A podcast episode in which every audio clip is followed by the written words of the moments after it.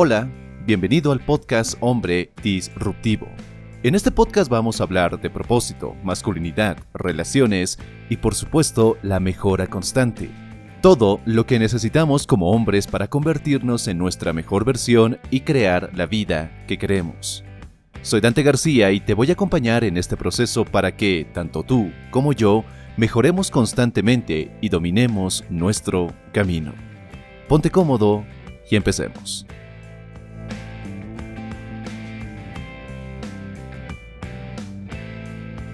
Un hombre dueño de sí mismo es capaz de ir contra la corriente, contra el pensamiento común, contra esos estándares que la sociedad, los demás, intentan imponerle.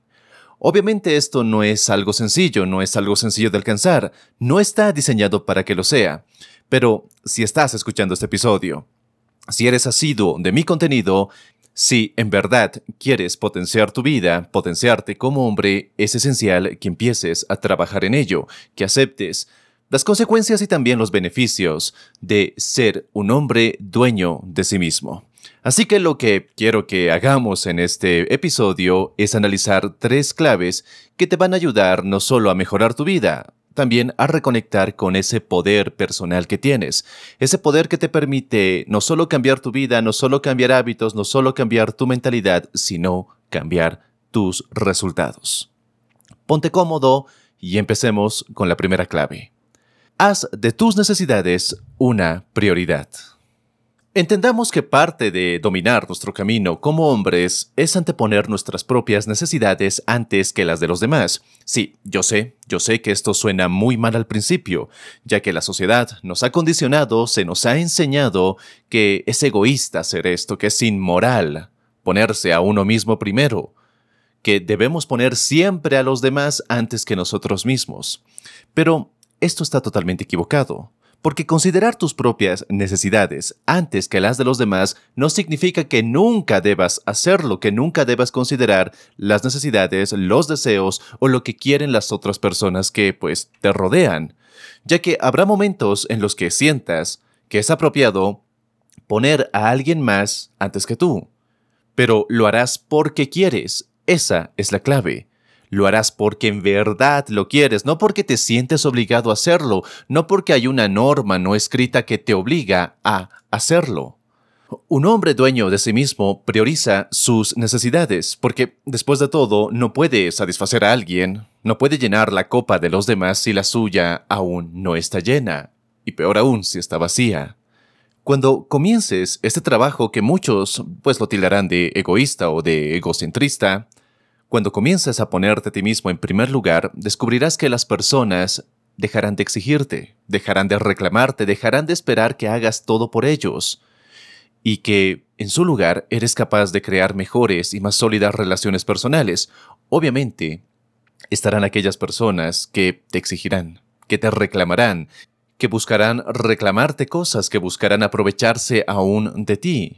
Personas que se molestan cuando tú pones límites. Así que deja de preocuparte por lo que otros piensan, deja de complacer a la gente solo porque sí, solo porque te sientes obligado, y en lugar de eso, enfócate en mejorarte a ti mismo, no en lo que piensan los demás, no en lo que esperan los demás, sino en lo que tú en verdad quieres. ¿Cuál es la segunda clave? Pues que no te disculpes por tomar el control de tu vida. Poner tus propias necesidades e intereses antes que los intereses, que las necesidades o que las prioridades de los demás puede que en su momento te haga sentir algo bastante culpable, y es normal, porque por mucho tiempo se ha utilizado la culpa para manipularte. En realidad, la culpa está hecha para manipularte, porque si te encuentras disculpándote excesivamente por no haberle hecho, por ejemplo, un favor a alguien, o por no estar disponible para todo el mundo en cuanto te llaman, en cuanto se requiere de ti, si te sientes mal por decir no, estás predisponiéndote a que la gente se siga aprovechando de ti. De nuevo, la culpa te hace altamente manipulable. Yo sé que esto puede pues, sonar contradictorio con el mensaje común que escuchamos, porque se nos ha dicho que ser bueno con las demás personas, incluso a costa de nuestro propio bienestar, es algo altamente loable, es digno de una persona, de un ser humano. Pero, en muchos casos, estás empeñando tu vida, estás empeñando tu visión solo por no quedar mal con alguien más. Un hombre dueño de sí mismo no se disculpa ni se va a disculpar por tomar el control de su propia vida, porque en realidad no hay nada de qué disculparse, no hay nada de qué sentirse culpable, no está haciendo nada malo. Quienes se ofenden, se quejan o te reclaman de poner límites son personas que se beneficiaban de ti antes de esos límites, se aprovechaban de ti. Entonces debes aprender a no disculparte por tomar el control de tu vida, incluso si te enfrentas a un fuerte impulso de querer aún complacer a la gente. Porque aquí hay una gran diferencia entre ser un buen tipo y ser un tipo que busca ser agradable. No son lo mismo. Uno, uno bueno, uno que realmente le gusta quien es y le gusta ayudar por ayudar, no porque se siente obligado a hacerlo, es capaz de mantenerse firme, es capaz de decir no cuando se requiera y no sentir culpa y no dejar que otros intenten manipularlo para que cambie de opinión. En cambio, el otro va a hacer lo que sea lo que sea para que las demás personas lo sigan aceptando en su vida, para no alejarse, para no experimentar esa soledad. Aprende a ser un hombre dueño de ti mismo, pues tomando el control de tu vida y no sintiéndote culpable por ello. Y la tercera, que obviamente estas tres claves están muy relacionadas una con otra, y esta tercera clave es dejar de buscar aprobación. Un hombre que se sabe dueño de sí mismo no le importa lo que piensen los demás de él y por lo tanto tampoco requiere la validación, la aprobación o el visto bueno de otras personas, que otras personas le digan que lo que está haciendo está bien, que va por el buen camino, que siempre necesite ese apoyo para sentirse firme, para sentir que su vida no se está tambaleando, o incluso para no dudar de sí mismo.